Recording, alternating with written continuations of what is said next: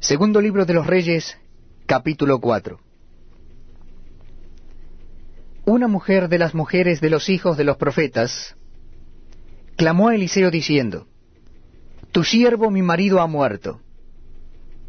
Y tú sabes que tu siervo era temeroso de Jehová, y ha venido el acreedor para tomarse dos hijos míos por siervos. Y Eliseo le dijo, ¿Qué te haré yo? Declárame qué tienes en casa. Y ella dijo, Tu sierva ninguna cosa tiene en casa, sino una vasija de aceite. Él le dijo, Ve y pide para ti vasijas prestadas de todos tus vecinos, vasijas vacías, no pocas. Entra luego y enciérrate tú y tus hijos. Y echa en todas las vasijas, y cuando una esté llena, ponla aparte.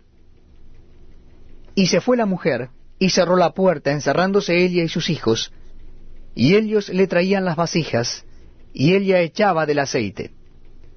Cuando las vasijas estuvieron llenas, dijo a un hijo suyo, Tráeme aún otra vasija. Y él dijo, No hay más vasijas. Entonces cesó el aceite. Vino ella luego y lo contó al varón de Dios, el cual dijo, Ve y vende el aceite, y paga a tus acreedores, y tú y tus hijos vivid de lo que quede. Aconteció también que un día pasaba Eliseo por Sunem, y había allí una mujer importante que le invitaba insistentemente a que comiese, y cuando él pasaba por allí venía a la casa de ella a comer. Y ella dijo a su marido, He aquí ahora, yo entiendo que éste que siempre pasa por nuestra casa es varón santo de Dios. Yo te ruego que hagamos un pequeño aposento de paredes y pongamos allí cama, mesa, silla y candelero, para que cuando él viniere a nosotros se quede en él. Y aconteció que un día vino él por allí, y se quedó en aquel aposento, y allí durmió.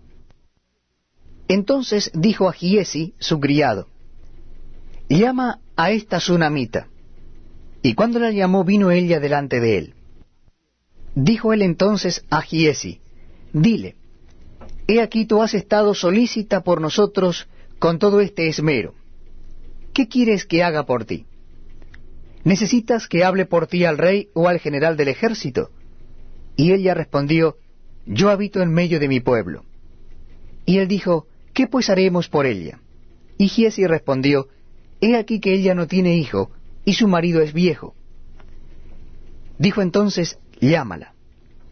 Y él la llamó, y ella se paró a la puerta. Y él le dijo, el año que viene, por este tiempo, abrazarás un hijo. Y ella dijo, No, señor mío, varón de Dios, no hagas burla de tu sierva. Mas la mujer concibió y dio a luz un hijo al año siguiente, en el tiempo que Eliseo le había dicho. Y el niño creció, pero aconteció un día que vino a su padre, que estaba con los segadores, y dijo a su padre, ¡ay mi cabeza, mi cabeza! Y el padre dijo a un criado, llévalo a su madre. Y habiéndole él tomado y traído a su madre, estuvo sentado en sus rodillas hasta el mediodía y murió. Ella entonces subió y lo puso sobre la cama del varón de Dios, y cerrando la puerta se salió. Llamando luego a su marido le dijo, Te ruego que envíes conmigo a alguno de los criados y una de las asnas, para que yo vaya corriendo al varón de Dios y regrese. Él dijo, ¿Para qué vas a verle hoy? No es nueva luna ni día de reposo. Y ella respondió, paz.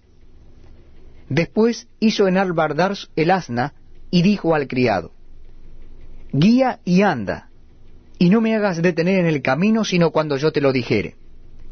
Partió pues y vino al varón de Dios al monte Carmelo. Y cuando el varón de Dios la vio de lejos, dijo a su criado Giesi, He aquí la tsunamita. Te ruego que vayas ahora corriendo a recibirla y le digas, ¿te va bien a ti? ¿Y le va bien a tu marido y a tu hijo? Y ella dijo, bien. Luego que llegó a donde estaba el varón de Dios en el monte, se asió de sus pies, y se acercó a Giesi para quitarla. Pero el varón de Dios le dijo, déjala, porque su alma está en amargura. Y Jehová me ha encubierto el motivo, y no me lo ha revelado.